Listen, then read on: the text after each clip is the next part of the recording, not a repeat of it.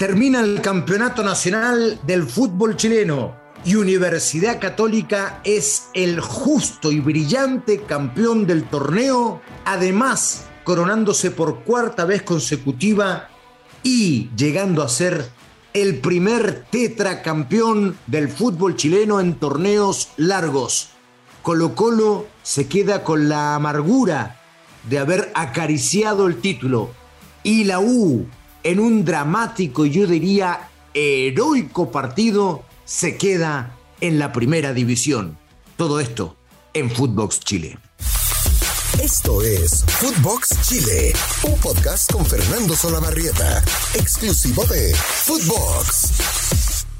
¿Qué tal? ¿Cómo les va, amigos de Footbox Chile, podcast exclusivo de Footbox? Y en este lunes, donde les deseamos, como siempre, por cierto, una muy bonita semana, Estamos en la conclusión del campeonato nacional. Ha terminado el campeonato nacional de este año 2021. Y finalmente la Universidad Católica fue el gran campeón de esta temporada. Y no digo campeón, digo tetracampeón del fútbol chileno.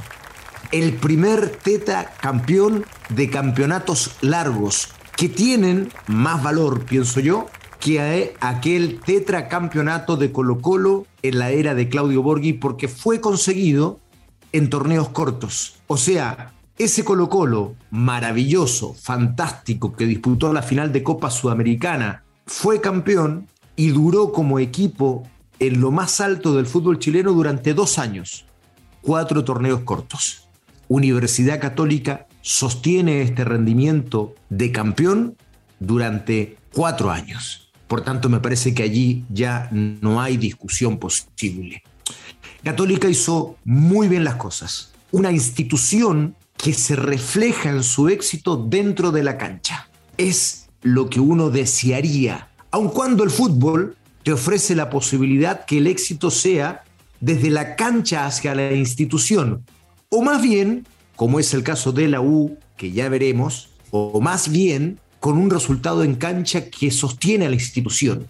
Ya lo veremos. Universidad Católica es el club modelo, el ejemplo a seguir en clubes deportivos en Chile.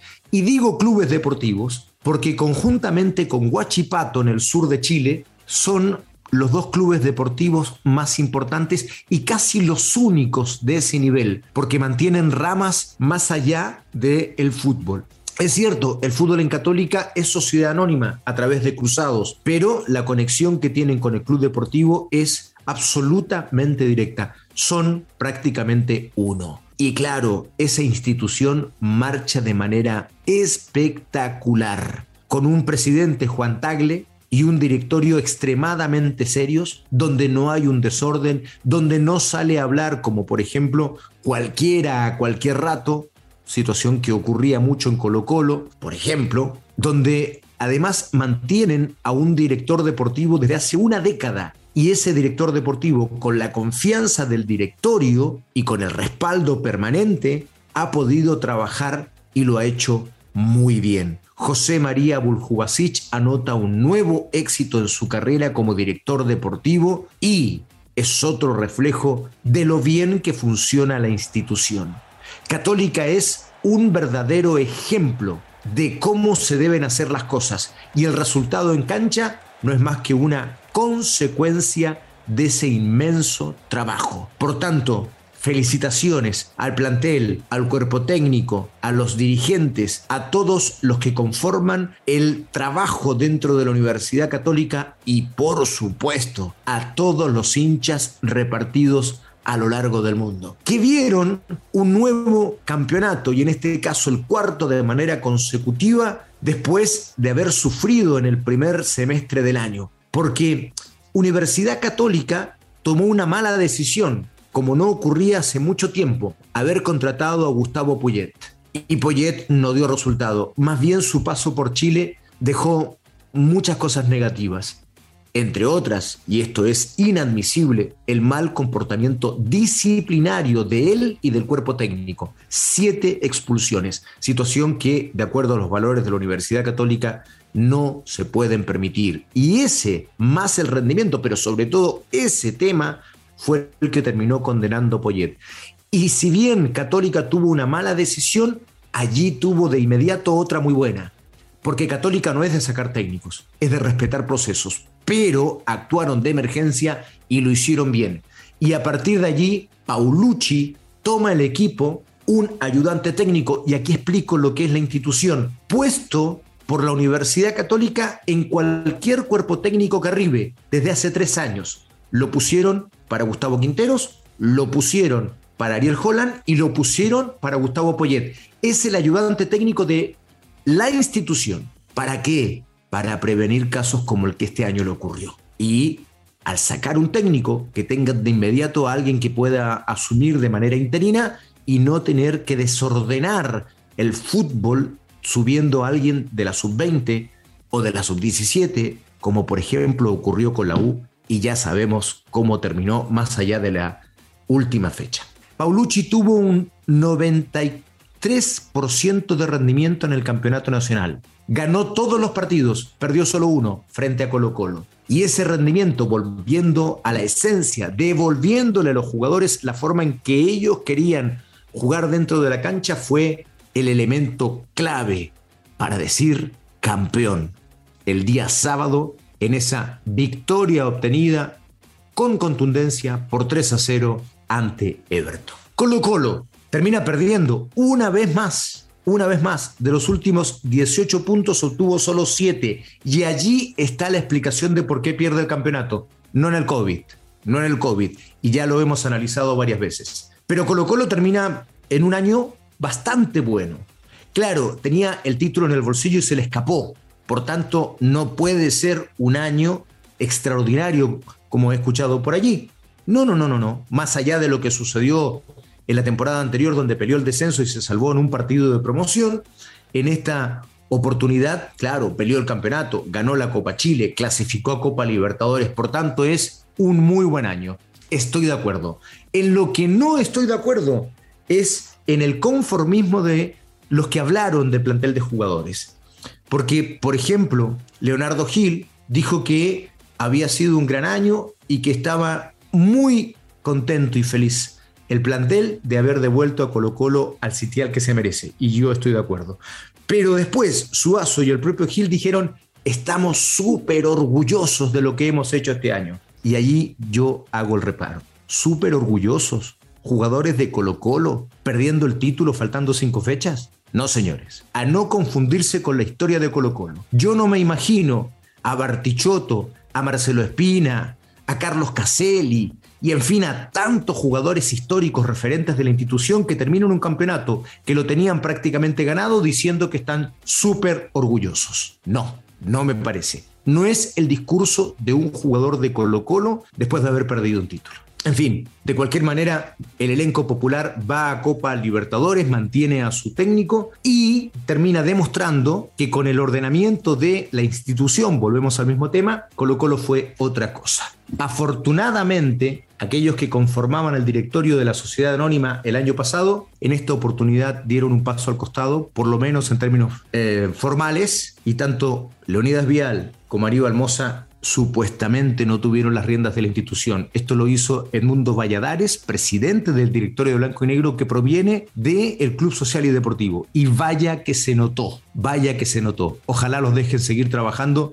y los de la sociedad anónima, o más bien los, que, los históricos de Blanco y Negro como Vial y Moza, no se metan más porque lo único que hicieron fue dañar a Colo Colo. Dejen trabajar al mundo Valladares y a la gente del Club Social y Deportivo, que de verdad lo han hecho muy bien. ¿Qué más pasó? Pasó que Ñublense asegura Copa Sudamericana, termina ganándole a Palestino y con eso completa el cuadro de los que van a la Sudamericana, con Unión La Calera, Unión Española, Antofagasta y Ñublense. Palestino se quedó en la puerta. Católica, Colo Colo y Audax van a Copa Libertadores y abajo a promoción Curicó Unido, al descenso directo Huachipato y también Santiago Wander que ya estaba condenado hace mucho rato.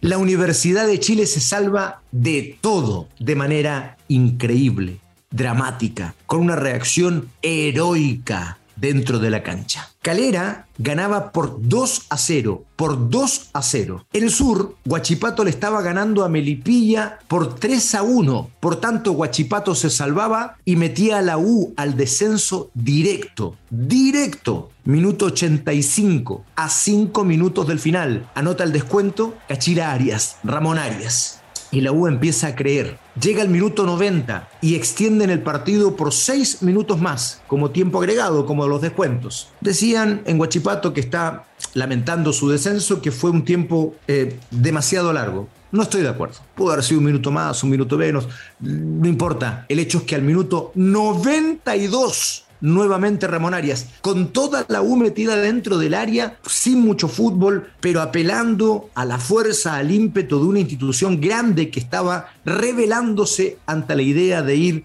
a la segunda división, más bien a la primera vez. Y allí nuevamente Ramón Arias anota el empate, el defensor central, en el minuto 92. Y en ese instante, Huachipato bajaba directamente a la primera B y la U quedaba en zona de promoción por lo menos tenía la esperanza de jugar eh, un partido con el ganador de la liguilla, o dos partidos, y con eso zafar del descenso. ¿Qué hizo la U? Siguió atacando. Se fue para adelante, aprovechó ese envío anímico y en el minuto 95 Junior Fernández anota el 3 a 2. Y en 10 minutos la U anota 3 goles y con eso se salva de todo. Un cuadro que en las últimas nueve fechas había anotado solo un gol en un partido, mete 3 y con eso se salva absolutamente de todo. Increíble, dramático, espectacular, yo diría incluso heroico, heroico. Eso fue lo que sucedió con la U.